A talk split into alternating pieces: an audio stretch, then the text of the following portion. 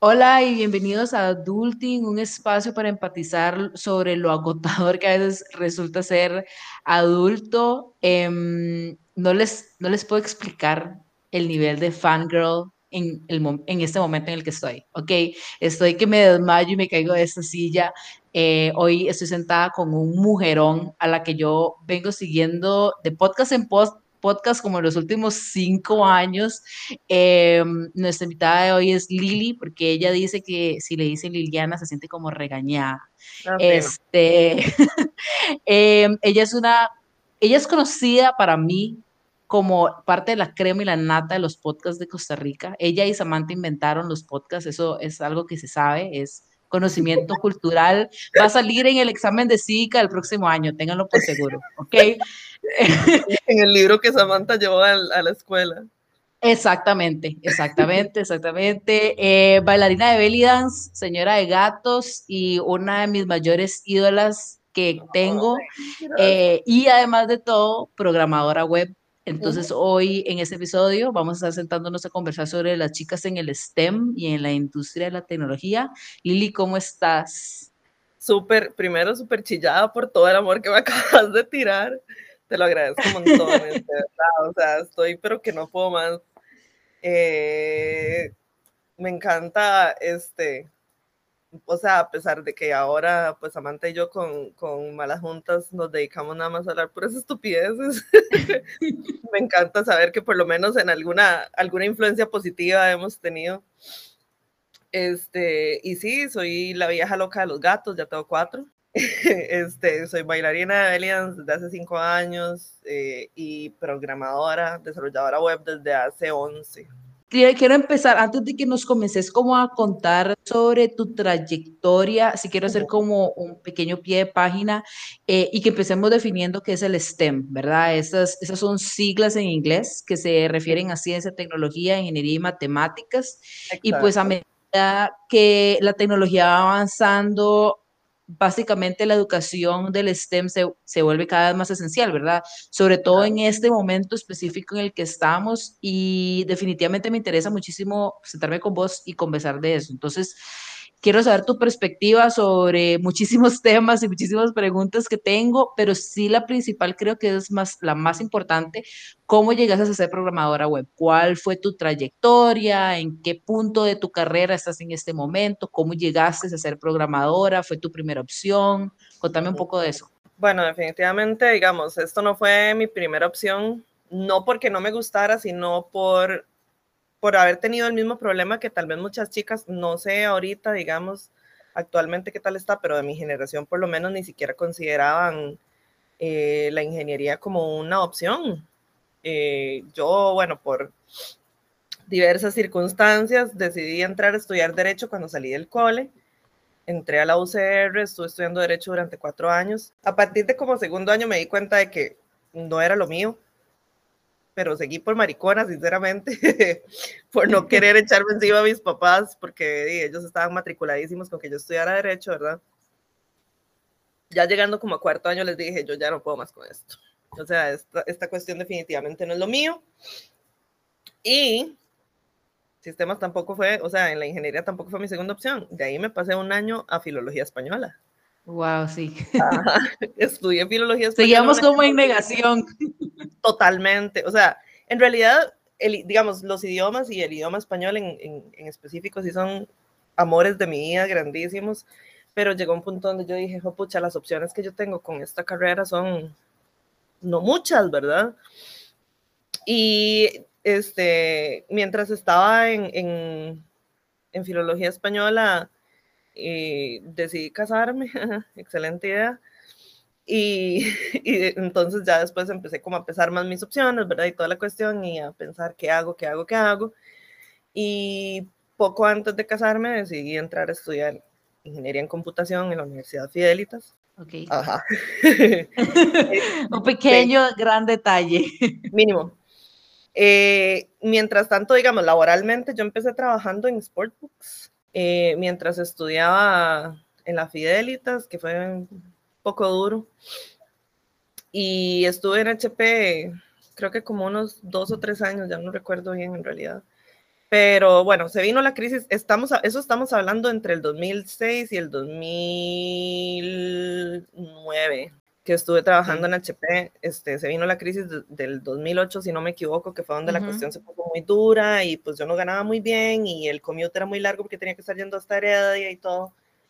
Entonces, PSD, HTML, que era lo que había mucho en el momento, como estas maquilas donde un cliente llegaba y decía, necesito una, una página web, ¿verdad? Y entonces se la diseñaban y se hacía el diseño en HTML, ¿verdad? Y, y, CSS.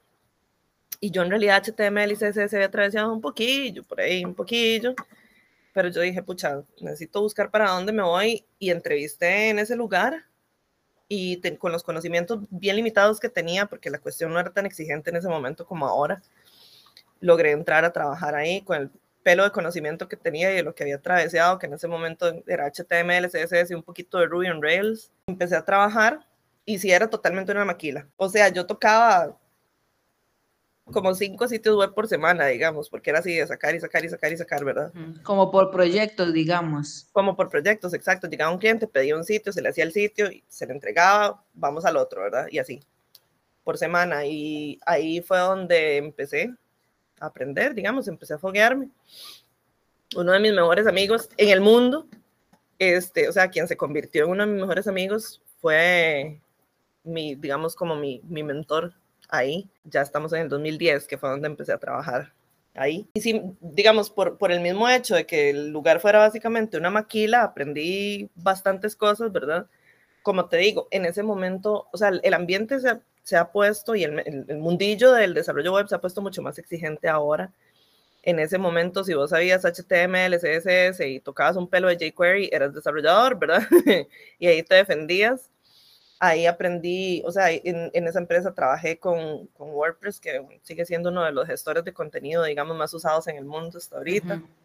Toqué un poquito de Drupal, un poquito de Joomla, puros gestores de contenido, digamos. Eventualmente la empresa fue adquirida por una empresa más grande y entonces, pues ya yo busqué vuelo por otro lado porque era, era una empresa muy pequeña, era un startup completamente y pues el salario tampoco era muy bueno, ¿verdad? Entonces ya empecé a buscar vía por otro lado. Me pasé a Voz Digital, que ahora se llama Prodigious, o sea, lo adquirió Prodigious, en ese momento era Voz Digital.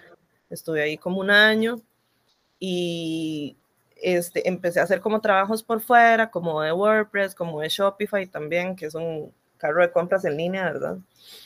Y de repente un cliente me dijo, este, ¿por qué no se sale de ahí donde está y trabaja conmigo? Era, un, ajá, era un cliente de Dinamarca y yo dije, bueno, ahí vámonos, ¿no?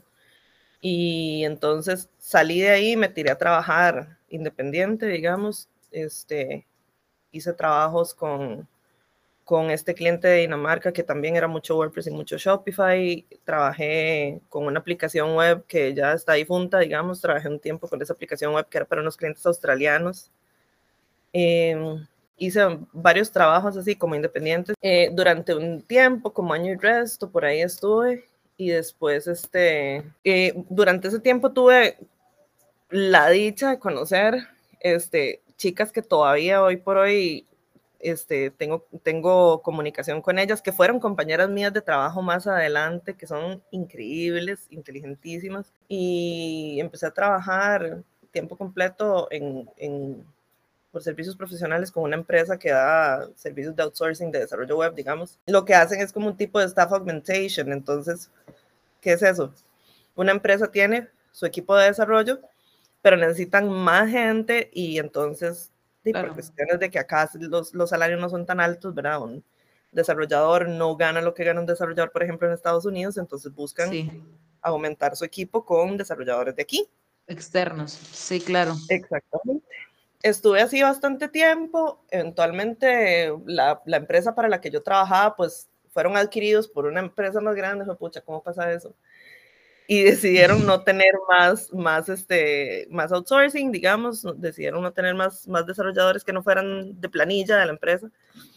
Y entonces, pues ahí anduve, entré a trabajar en 2017 en una empresa que se llama Stateside, que todavía está acá, digamos, o sea, es, es el dueño es Tico, pero radicado en Los Ángeles.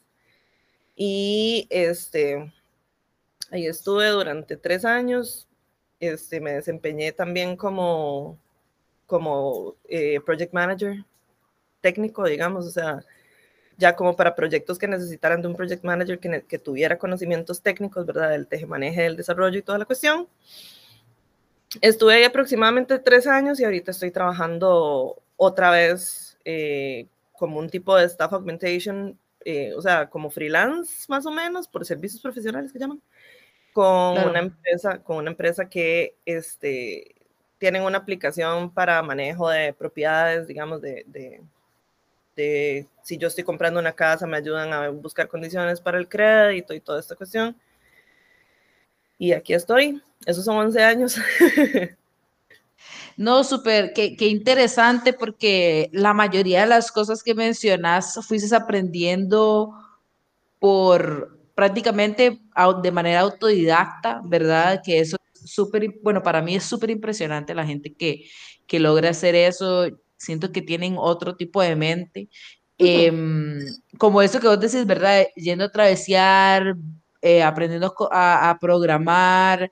¿Cómo fue tu experiencia siendo autodidacta en esto que es tan técnico, que es tan de poner cuidado y, y, que no es como, ah, voy a ser autodidacta porque me voy a enseñar, un, me voy a aprender un idioma en Duolingo, ¿verdad? Es, diferente. Sí, sí, sí. Bueno, yo creo que, como te digo, las condiciones del momento en el que yo empecé fueron las que se confabularon para que yo pudiera ser autodidacta, digamos. Eh, por el hecho de que, bueno, yo entré a estudiar ingeniería en sistemas en la Fidelitas y eventualmente como al año y resto, año y medio, una cosa así, dije, nada, la verdad es que no, porque en ese momento el, el, el, programa de la carrera no incluía lo que yo, lo que a mí me interesaba, que era el desarrollo web. Entonces yo dije, no, no, la verdad es que, ¿para qué voy a seguir acá, verdad? Porque ya en ese momento yo tenía Camila, de hecho, cuando yo, yo empecé el primer cuatrimestre en la Fidelitas, cuando me di cuenta que estaba embarazada sea, yo me di cuenta que estaba embarazada hoy y dentro de una semana empezaba, una cosa así. Uh -huh. Y eventualmente se me hizo muy pesado claro. eh, estar yendo a trabajar, tener que ir a la universidad, salir de mi casa a las, antes de las 6 de la mañana y llegar casi a las 10 de la noche, porque tenía clases y llegar y de la bebé, ¿verdad? Que en ese momento estaba muy pequeña y toda la cuestión, entonces ahí fue donde yo dije, mmm, no, la verdad es que no, no me sirve estar en estas, o sea, no tengo energías para estar en estas. Y, y entonces, como te digo, el hecho de hablar inglés me, me, me, ha abierto muchísimas puertas en la vida y una de ellas es tener acceso a un montón de información que una persona que no habla inglés tal vez no las puede acceder.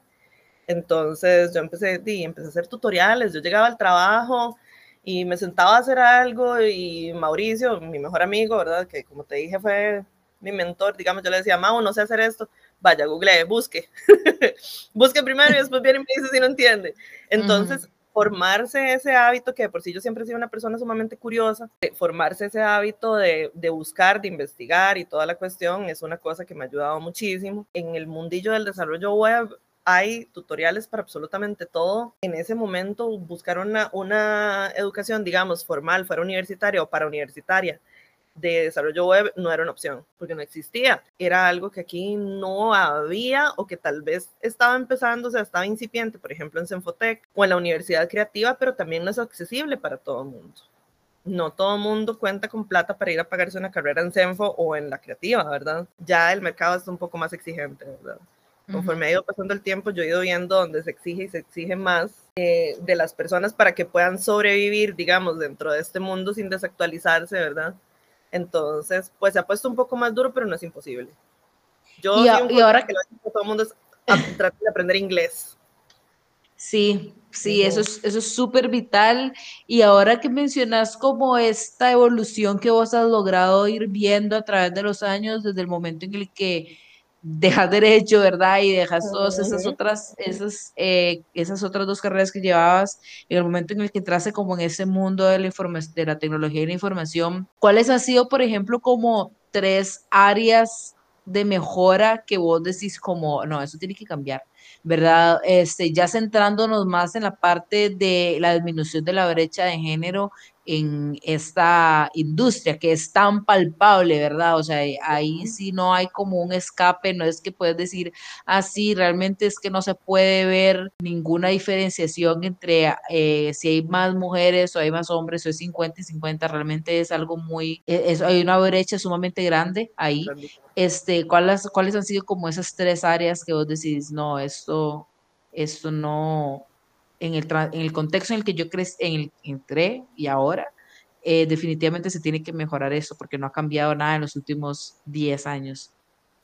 Sí, vieras que pues en realidad ha habido cierto cambio, pero no muchísimo.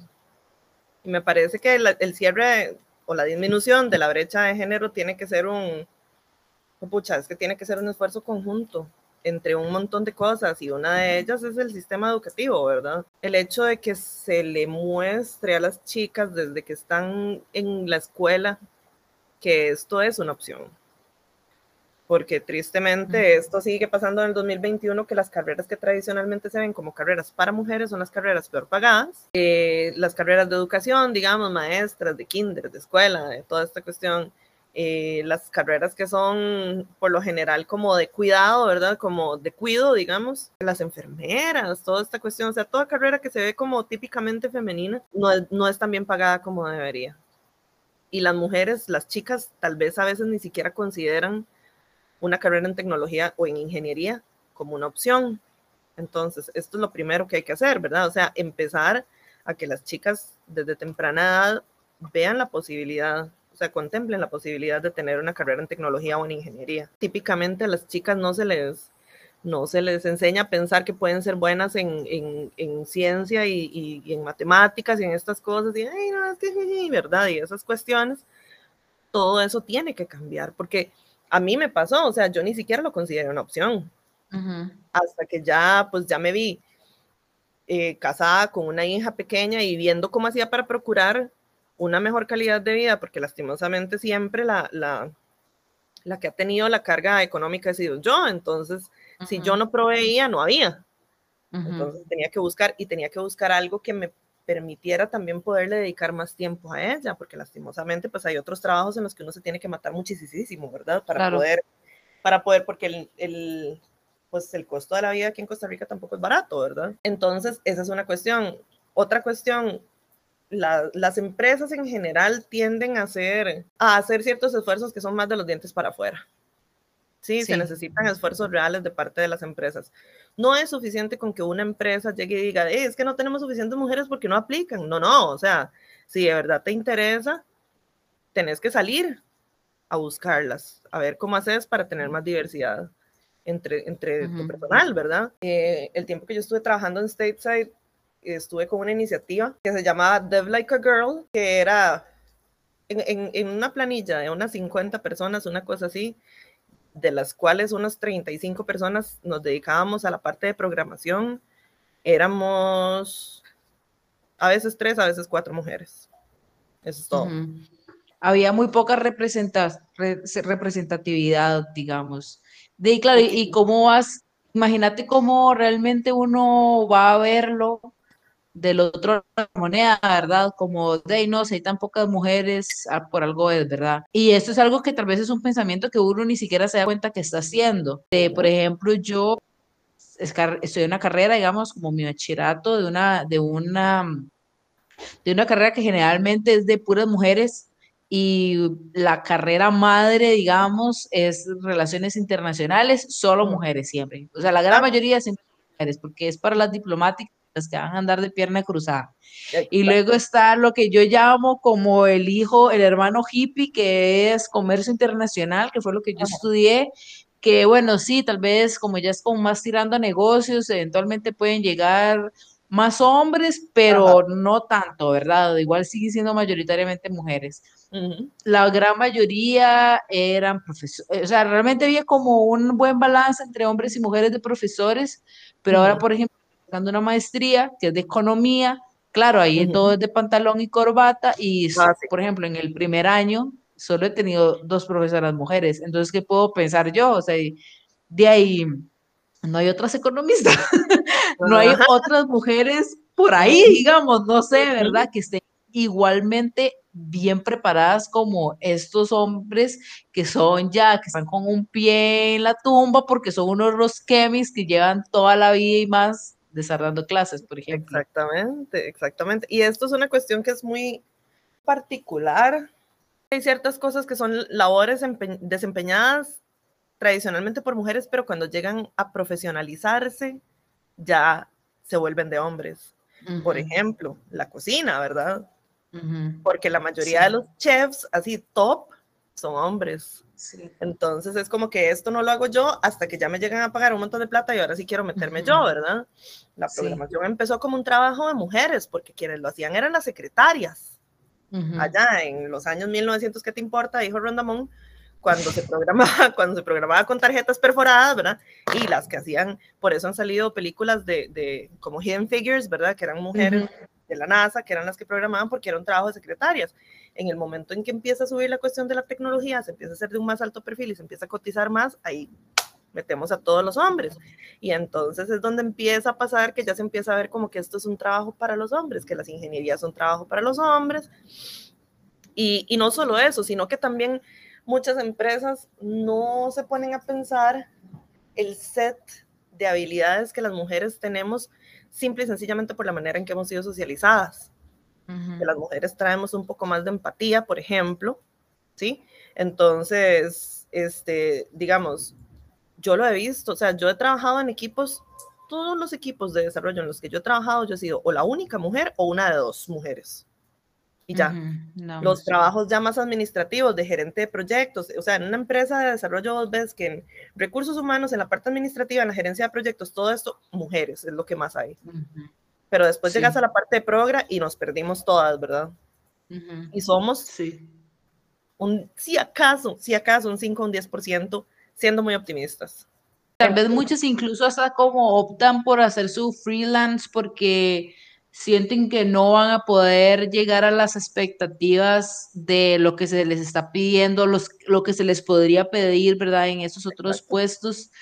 Em, y es muy jodido. La otra vez estaba leyendo un artículo que decía, no sé, como que el que los hombres aplican a trabajos, aunque solo, aunque ni siquiera tengan como el 50% de los requisitos y las mujeres solo aplican a menos que tengan como el 100%. Ellos decían, mae, estamos perdiendo un montón de oportunidades o tenemos a un montón de idiotas en puestos que podría estar una mujer sumamente brillante solamente porque él, o sea, los hombres tienen un ego que yo no entiendo dónde lo sacaron, ¿verdad? Solito se lo inflan y han llegado a esos puestos, entonces, ¿qué lo que se podría lograr con estas mujeres en estos puestos sería increíble. Claro, eh, El síndrome de impostor entre las mujeres es terrible. Y a mí me ataca todavía, después de 11 años de estar en, en, este mundillo, todavía me ataca el síndrome de impostor todos los días de mi vida. Una no, de, no se la termina de creer.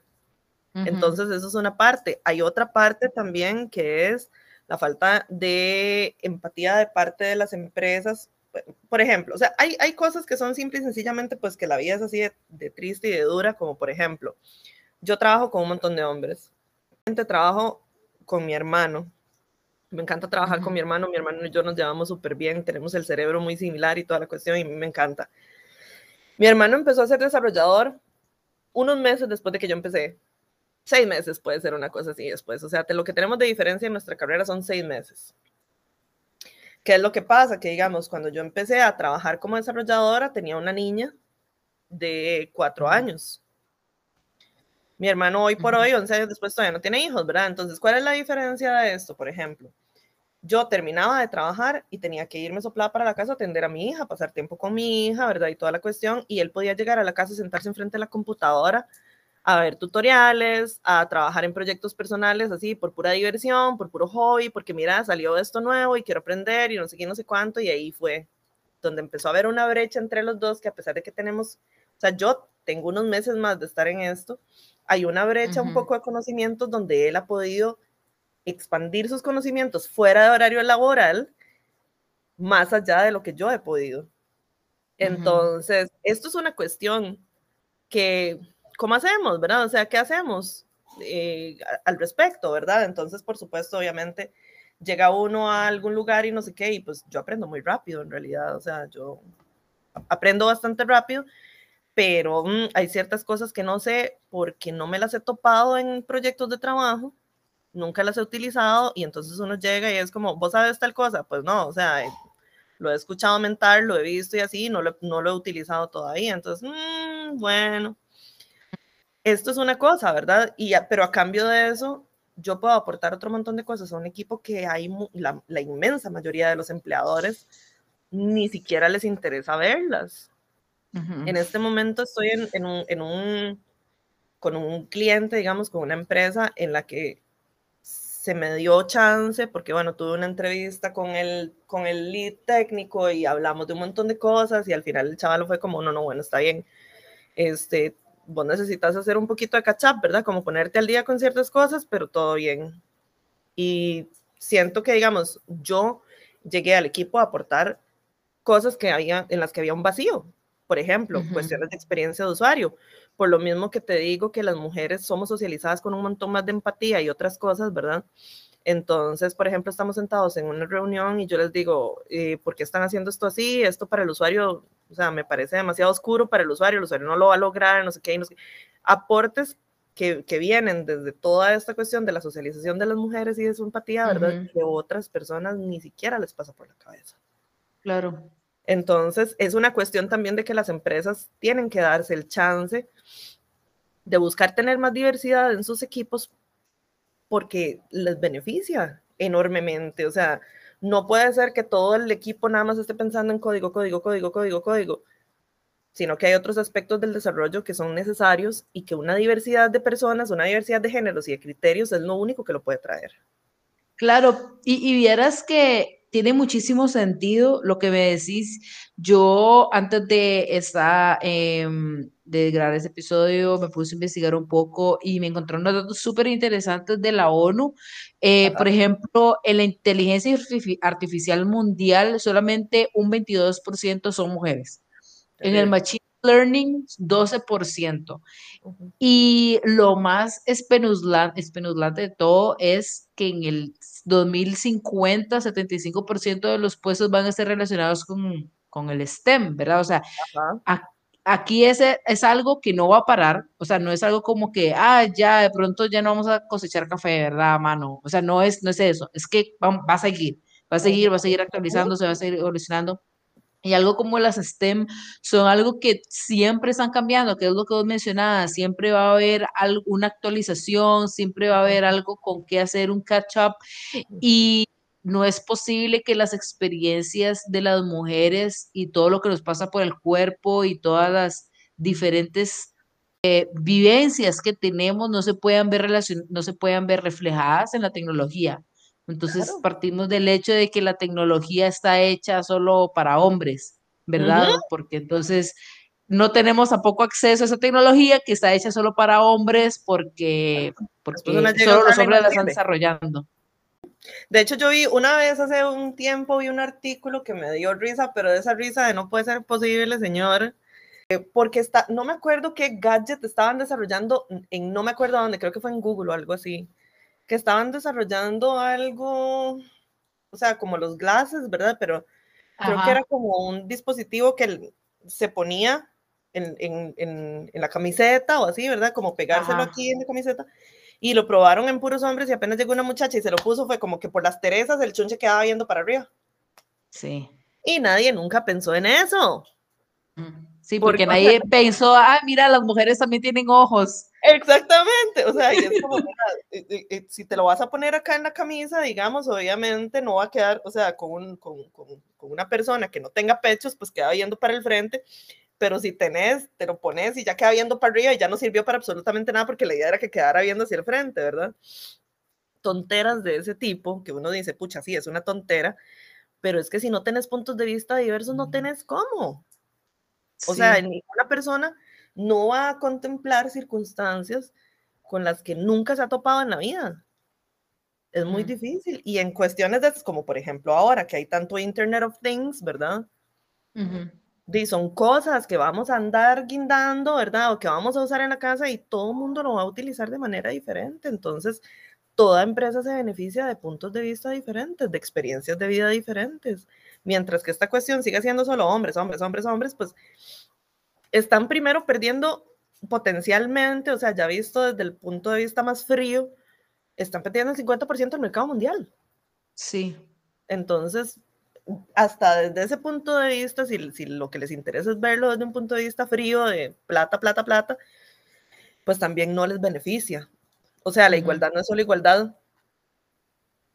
visto desde el punto de vista de una empresa que últimamente en este sistema capitalista, este, todo es plata, ¿verdad?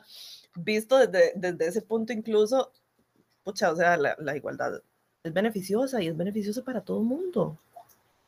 Entonces, pues. Sí, sí, sí, no, totalmente. O sea, uno, uno puede ver las cifras como de, bueno, si Europa invirtiera más en disminuir la brecha eh, de género, agregando a más científicas, añadirían no sé cuántos cientos de mil millones de euros a su PIB. O sea, realmente tendrían entradas de otro nivel que en este momento no están teniendo, ¿verdad? 4 o 5% más al PIB pero también tiene mucho más que ver como cómo desarrollaste estas personas que han dedicado su vida a estudiar, verdad, y desarrollarse en este, en esto, porque no estás, estás eh, contratando a una, un recurso humano barato, es, es una carrera alta, o carreras altamente técnicas que necesitas muchísimo muchísimo aprendizaje y experiencia en esas herramientas que estás utilizando. Me acuerdo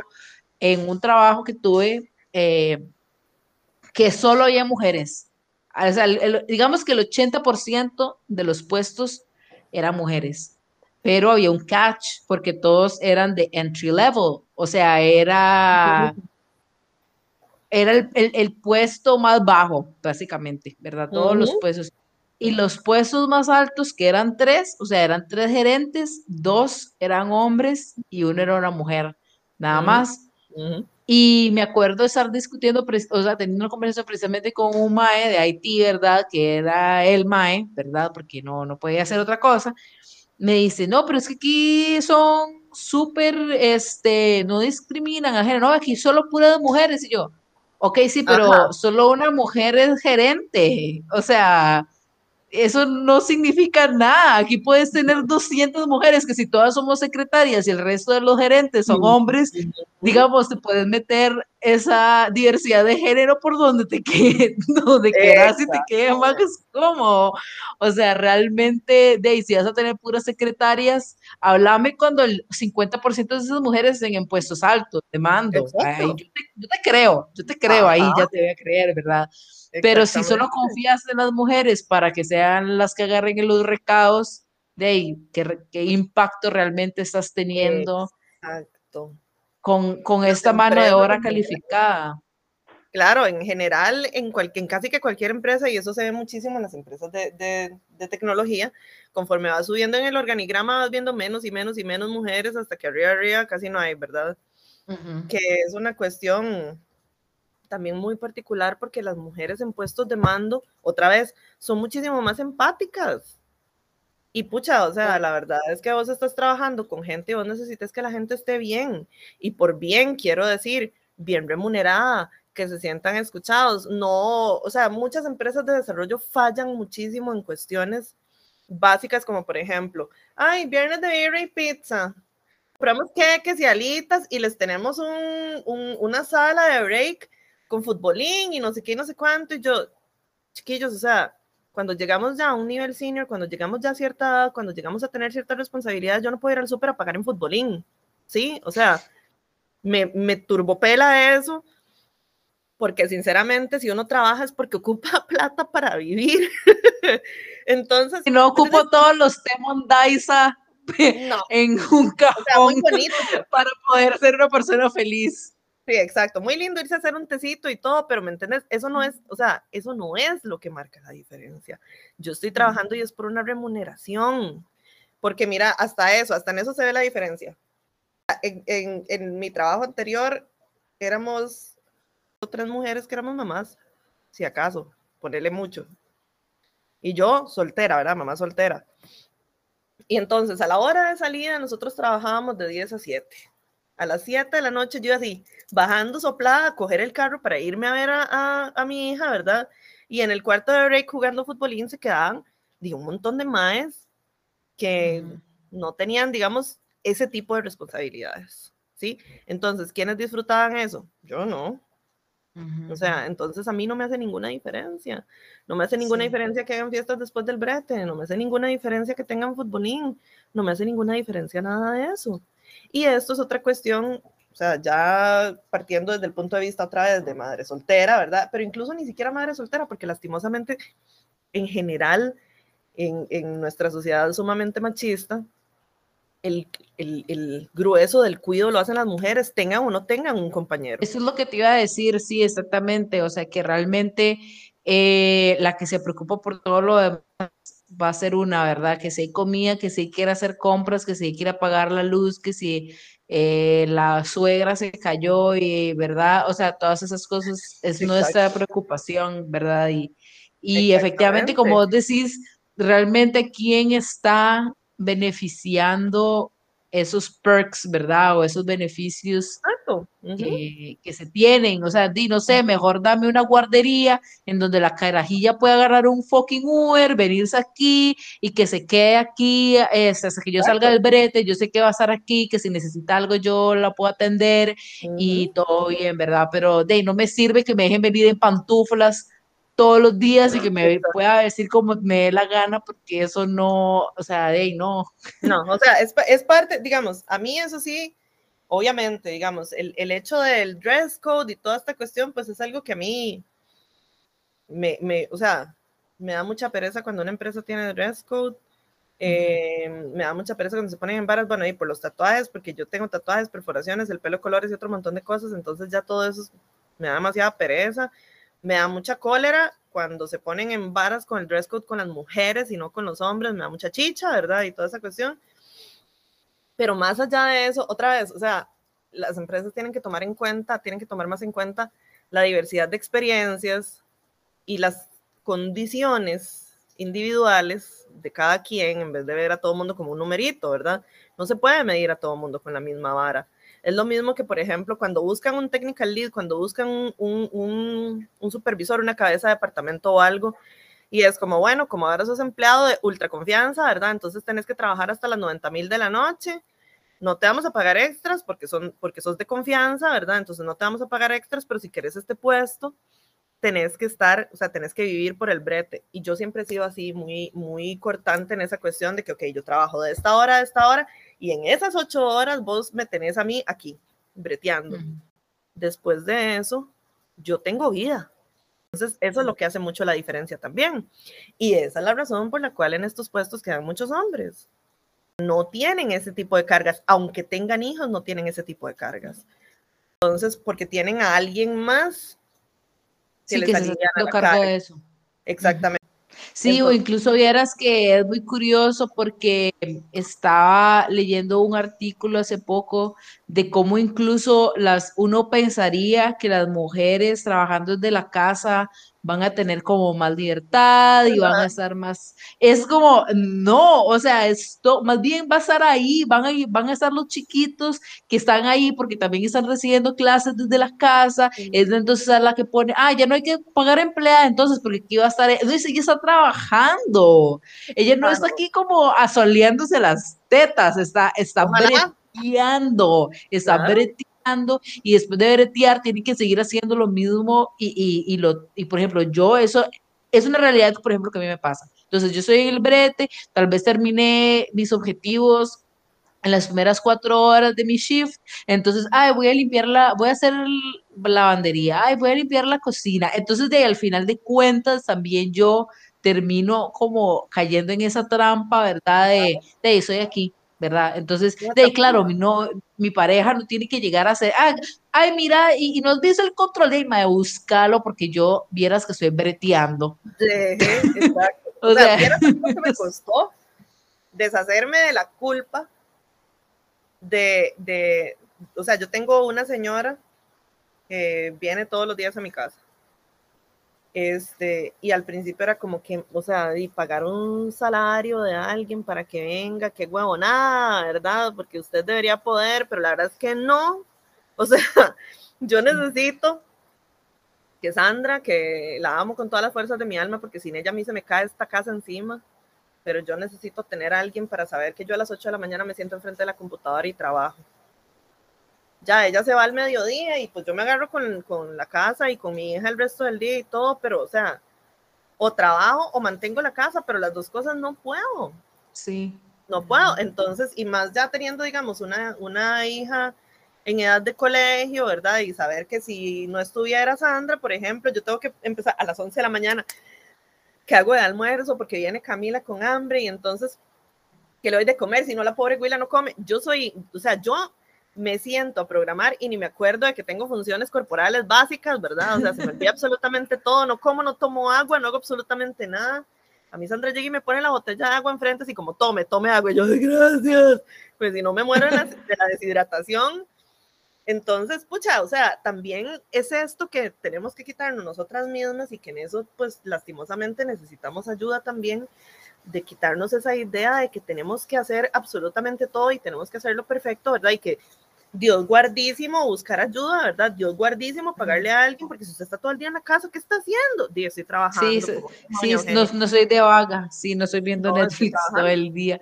Exacto. Sí, y, y y, por ahí más o menos, este, quería hacerte como la última pregunta que tenía, que era, ¿cuál sería como alguna recomendación o algunos tips que vos le darías a chicas que estén por entrar a la universidad o gente como vos que en algún momento te encontrases en esa situación de, ok, ¿qué hago con mi vida? Muchísimas cosas, hay campos como el de Ira Science, que está desde hace un tiempo para acá está explotando el análisis de data y toda esta cuestión es una solución, o sea, es una carrera completamente viable, es una carrera chiva, es súper bien pagada. Pierdan el miedo a, a, tantear, a explorar. Eh, dense su lugar, sepan que ustedes se merecen un espacio en, en, la tecnología y en la ingeniería, igual que cualquier chaval, se merecen un espacio, que tienen las mismas capacidades, este, y, y, y, métanse, métanse de lleno, o sea, y hablen y pregunten y no tengan vergüenza, porque lastimosamente yo sufrí de eso durante muchísimo tiempo, o sea, y lastimosamente cuando una tiene que probarse delante de un montón de maes, a veces le da cosa porque siente como que no debería estar ahí. Siente como que está ahí de guava o por alguna otra razón, entonces le da súper horror y lastimosamente también influye mucho el hecho de que, por ejemplo, ha habido estudios por ejemplo, con GitHub, que es uno de los sistemas de manejo de versiones más grandes que hay en este mundo, este, cuando uno escribe código, ¿verdad? Y después lo va a incorporar al, al, al, resto del código, ¿verdad? Al repositorio, entonces hace un request ahí para que se revisa el código y se incorpora al, repositorio. Y las, los, los pull requests, digamos, o los merge requests de código que viene de mujeres, siempre se revisa más minuciosamente que las de hombres. Eso es una estadística que existe. Cuando no se sabe de dónde viene, quién, cuál es el origen o el género de la persona que escribió el código, se revisa menos. Cuando se sabe que es una mujer, se revisa más minuciosamente porque no nos tienen confianza. Entonces, dense su lugar, no tengan miedo de ocupar un espacio, no tengan miedo de hablar. Che, muy pero empodérense en el sentido de que tengan seguridad de sus capacidades y cuando vean algo feo, háblenlo. Porque también o sea, como, como te digo, cuesta mucho que una persona y más que todo un hombre empatice con una situación en la que nunca se ha visto inmerso. Entonces, hablen, pregunten, no tengan miedo de aprender cosas nuevas.